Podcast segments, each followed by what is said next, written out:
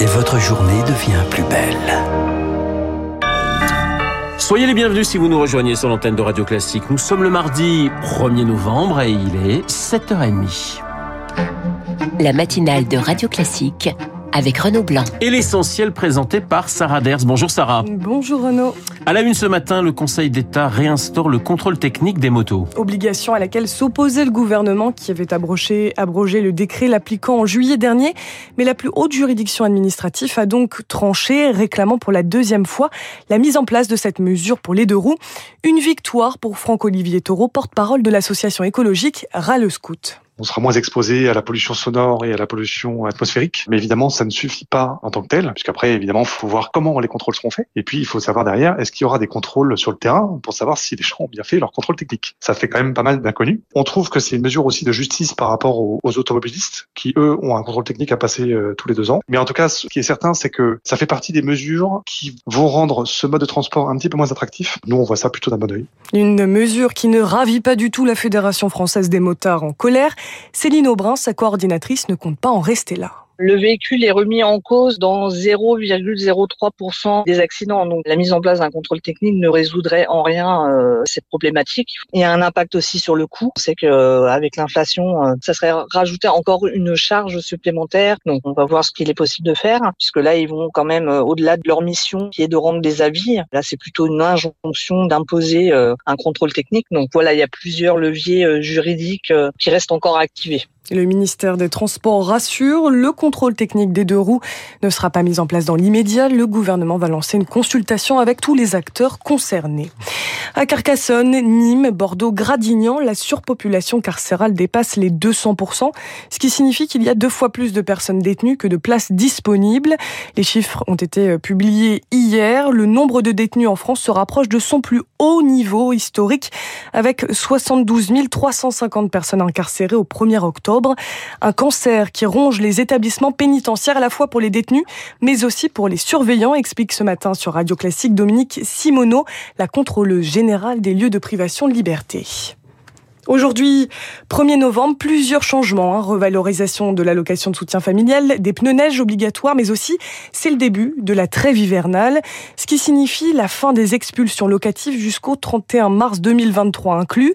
Ces expulsions, ce n'est pas une solution adaptée, souligne Manuel Domergue, directeur des études à la Fondation Abbé Pierre c'est une politique de prévention qui, devrait avoir lieu tout le temps. C'est-à-dire éviter au maximum l'expulsion, faire en sorte que l'expulsion soit l'exception et pas la règle. On peut trouver des solutions alternatives à la fois de relogement des ménages en prenant le temps de réfléchir, d'accompagner ces personnes, d'indemniser les bailleurs également. C'est normal. L'expulsion, c'est la pire des politiques parce que ensuite, il faut accompagner des ménages pendant des mois et des années, souvent dans de l'hébergement, hébergement d'urgence, à l'hôtel. Ça coûte très cher pour l'État. C'est vraiment désastreux pour les familles, pour leurs enfants. Donc en fait, il vaut mieux maintenir les personnes dans leur logement, y compris si elles sont en impayées en indemnisant le bailleur, le temps de trouver une solution qui soit euh, plus digne et plus juste pour tout le monde. En tout, 17 000 expulsions locatives en 2022, un chiffre stable par rapport à 2019, période de référence avant la crise sanitaire.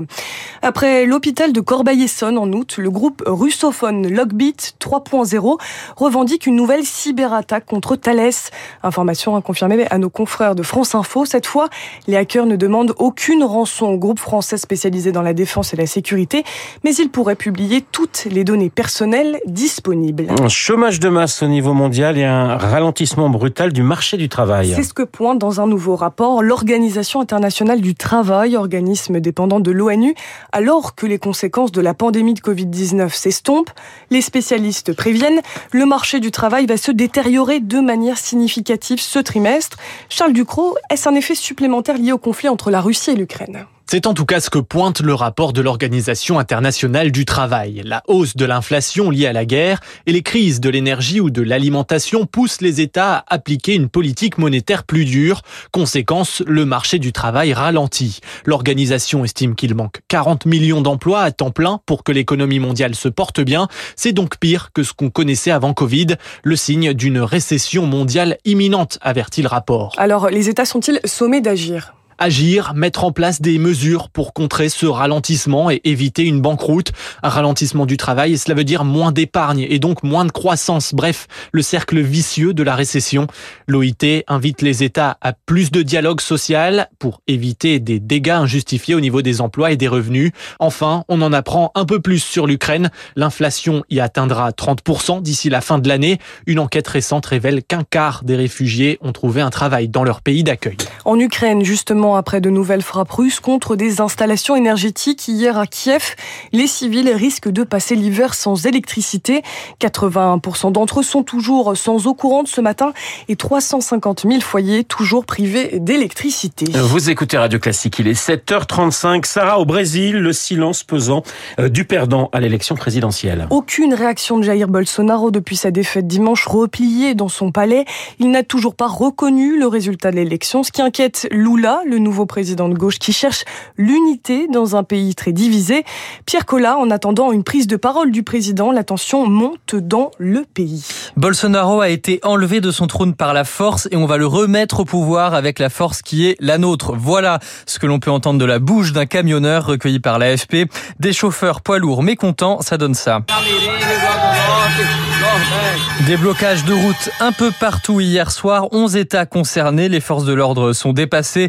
Nous en libérons un et un autre se forme, déclare le chef de la police routière fédérale.